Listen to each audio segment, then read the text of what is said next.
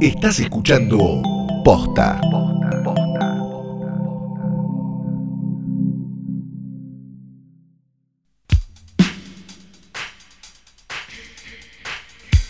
Buenas noches, buenas tardes, buenos días o lo que sea que coincida con el momento en el que le diste play a esto que es, sí, claro que sí, un nuevo episodio de Hoy tras Noche Diario. Ya segunda semana de cuarentena obligatoria, preventiva y todo eso. Mi nombre es Fiorella Sargenti.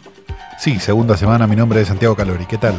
Bien, como estamos, es muy, ¿no te pasa que es medio color out of space esto? Eh, primero porque estamos medio perdidos en el tiempo posta, ¿no? Es como qué Sí. día es, es feriado, no es feriado, eh, de- de fin de semana, todo es como un domingo eterno. Y después porque los que estamos cuarenteneando con otra persona o con otro ser vivo, puede ser un animal, eh, también sentís un poco, ¿no? Que te estás mutando.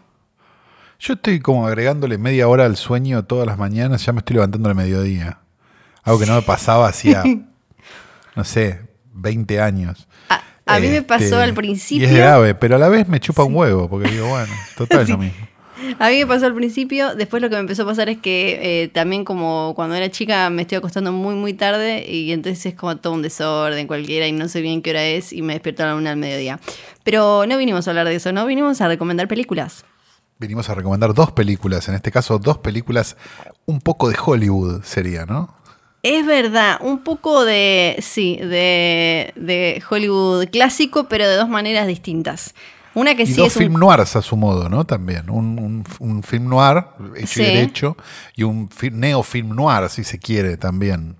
Eh, es verdad, es verdad, pero solo una de estas películas tuvo una versión con quién era acá en Calle Corriente, Valeria Lynch. ¿Quién fue que la hizo? Valeria Lynch. Sí, bueno, bueno, pero porque tuvo una versión musical una de Sí, estas sí, sí, sí, sí, sí. Yo ya quería spoilear nomás que una de las dos películas tuvo, tiene a Valeria Lynch eh, involucrada. Pero arrancamos por la otra, ¿te parece? Arranquemos por la otra entonces. Año 1997, la película es LA Confidential, Los Ángeles al desnudo, si no me equivoco, la habían puesto acá, de Curtis Hanson. El, de, el desaparecido Curtis Hanson, ¿no? Ha fallecido, ¿no? Sí, Eh, a falleció. ver, sí. Sí, sí, sí, el año, hace dos, tres años, cuatro años. Sí, O sea que en no fue 2000 COVID. Sí, en 2016 se nos fue, pero nos dejó otras películas como, eh, bueno, como La mano que besa la cuna. Bueno, claro, sí, sí, sí, sí, sí, sí. Es- era un director bastante interesante, digamos. había hecho la de Eminem también, ¿o no, Curtis Hanson? Sí, sí. Eight Mile también. Sí, agarraba, no, pero agarraba cosas y las dejaba bastante bien, Sí, si lo ponemos sí. a analizar así en. En este caso está basada en una novela de James Elroy, ¿no? Y escrita por Ryan Helgeland, que había era un guionista bastante hot en ese momento y este, había escrito bastantes cosas. Después terminó escribiendo Man on Fire y una, y una serie de cosas. Este, el punto es el siguiente. Básicamente son tres policías diametralmente opuestos. Funciona medio como una, mm, ¿cómo se llama? Como, como una especie de arma mortal, si querés, ¿no? Como Sí. dos policías totalmente, diametralmente opuestas. Sí. Bueno, en este caso son tres que investigan una serie de, de cuestiones de corrupción y de, y de, y de un montón de, de- de vicio y descontrol en la, la Los Ángeles de los años 50 está un poco localizada casi sobre el final del film noir, si querés, si lo querés pensar en términos históricos, este, o sobre casi el comienzo de la decadencia en realidad del film noir, y, mm, y, juega un poco con eso, ¿no? Juega un poco con esa idea de, que de- de ese Hollywood, esas películas y de cómo se veían y de cómo esta se ve de otra forma, con colores y cosas, pero también con un poco con, con esa estética. Me parece que, que es una película que ha sobrevivido bastante el paso del tiempo. Yo la vi hace no mucho y estaba bastante bien todavía. Sí, yo, yo también la vi, porque tiene esa cosa de... eh, está muy inspirada en, personajes o, en cuestiones reales del Hollywood de, Los Ángeles de, aquella época.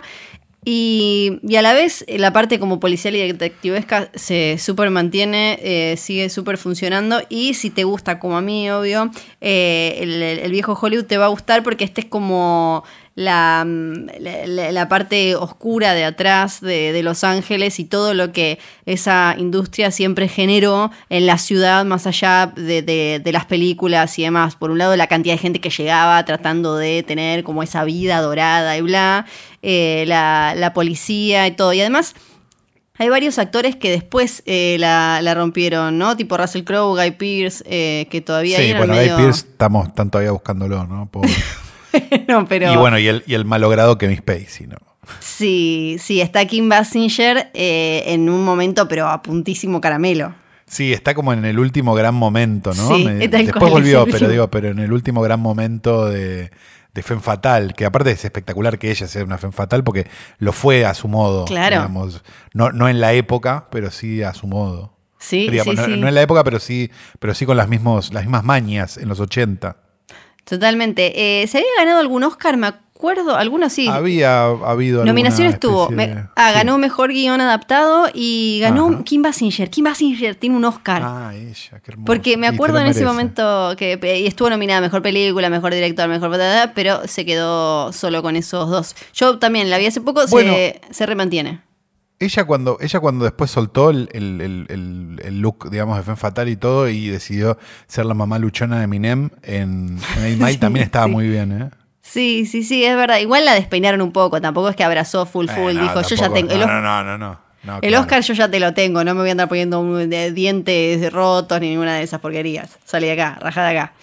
Y la otra película, hablando de el, eh, el ocaso de una diva o algo así, tiene que ver con eso porque es un clásico que yo creo que es de esos que quizás escuchás más la frase en referencia a historias similares y no es tanto lo que vimos la película, lo que el, el público de hoy vio la película. Estoy hablando Y de... estaría bueno. Sí, de Sunset Boulevard. Acá eh, creo que se llamó El Crepúsculo o El Ocaso. No, El Crepúsculo. ocaso o de una vida. De una vida. eh, porque, y después me causa gracia porque eh, ponele que en México era El Ocaso de una estrella. ¿Viste? Era como esas cositas que le cambiaban una palabra.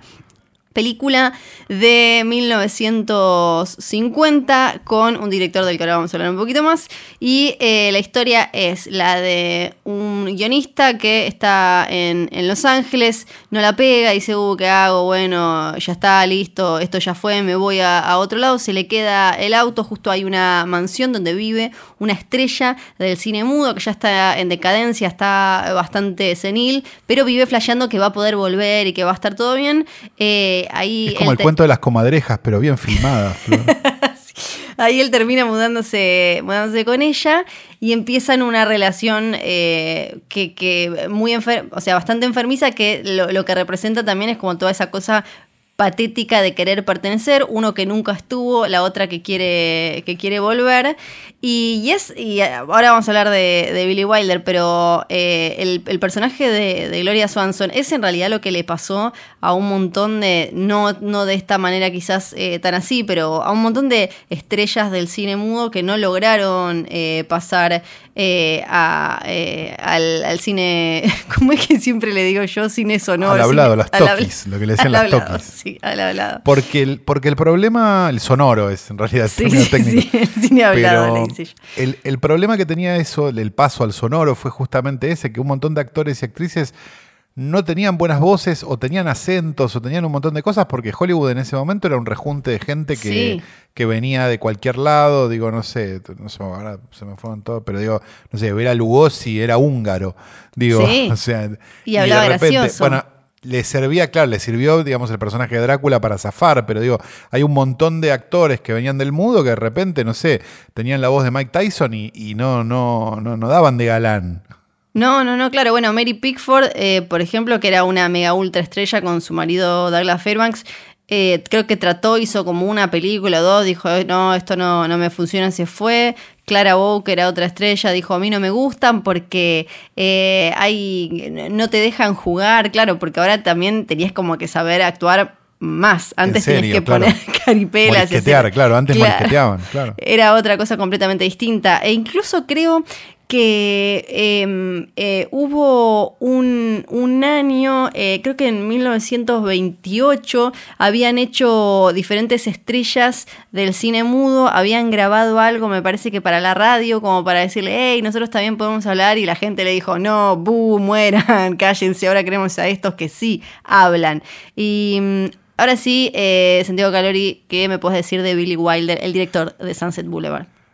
Que es uno de los mejores gui- guionistas y directores de la historia del cine. Habían, eh, nació en, en Alemania, ¿dónde nació? Austria. En Europa. Es, Austria. En no, pero digo, sí. está bien, pero, Sí, era- sí. pero son esos territorios que, Sí, que no, que no se mejor no termina de meterse entender, en- que ahora son otra cosa, ¿viste? Que es un desastre. Creo que ahora es Polonia. Estoy, estoy, estoy es googleando, me parece que ahora es Polonia. Claro, por eso, por eso, es como, es como un quilombo. Ahora entiendo también el fanatismo de Kuchevaski por Billy Wilder, si esto es Polonia.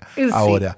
Eh, ¿Qué iba a decir? Ah, eh, nada, escapó de, mm, de, de- de la guerra y se fue a trabajar a Estados Unidos, una cosa que hicieron un montón de otros directores también de la época, este, como Fritz Lang, digo, no sé, un montón que, que- que- que escapaban de la guerra en Europa y iban a trabajar a Estados Unidos con algunas, con un par de películas ya hechas.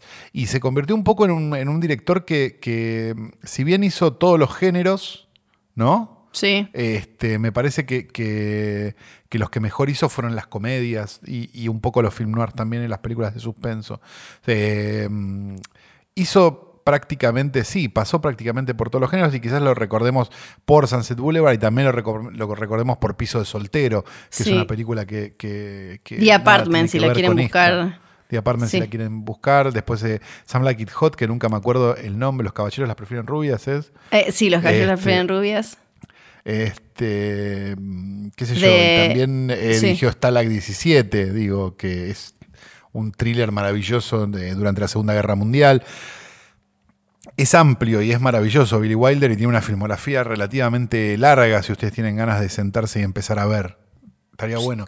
Quizás esta es una buena carta de presentación, pero, pero, pero estaría bueno que se metan un poco más y lo busquen. Sí, en general cuando hablamos de, directores versátiles eh, que logran meterse y bien con un montón de, de géneros, ahora lo que pasa mucho es que el director se termina perdiendo y en realidad la, la película eh, está digna, es correcta, pero no se ve mucho una marca de director. Pero eh, lo que tenía Billy Wilder es que eh, había como una cosita...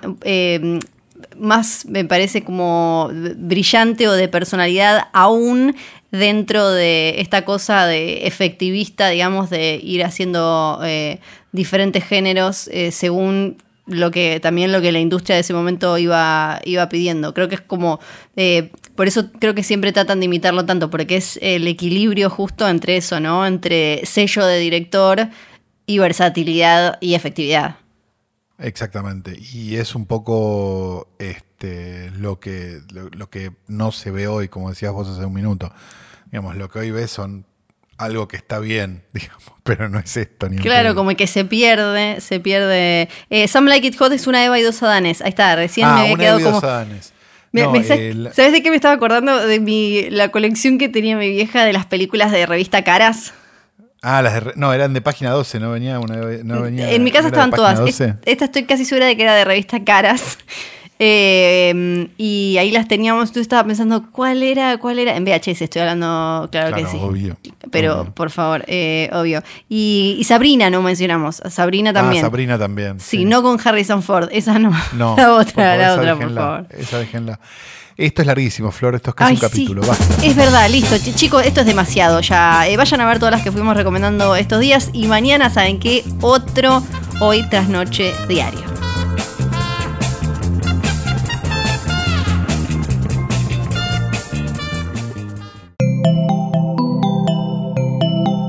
Estás escuchando Posta.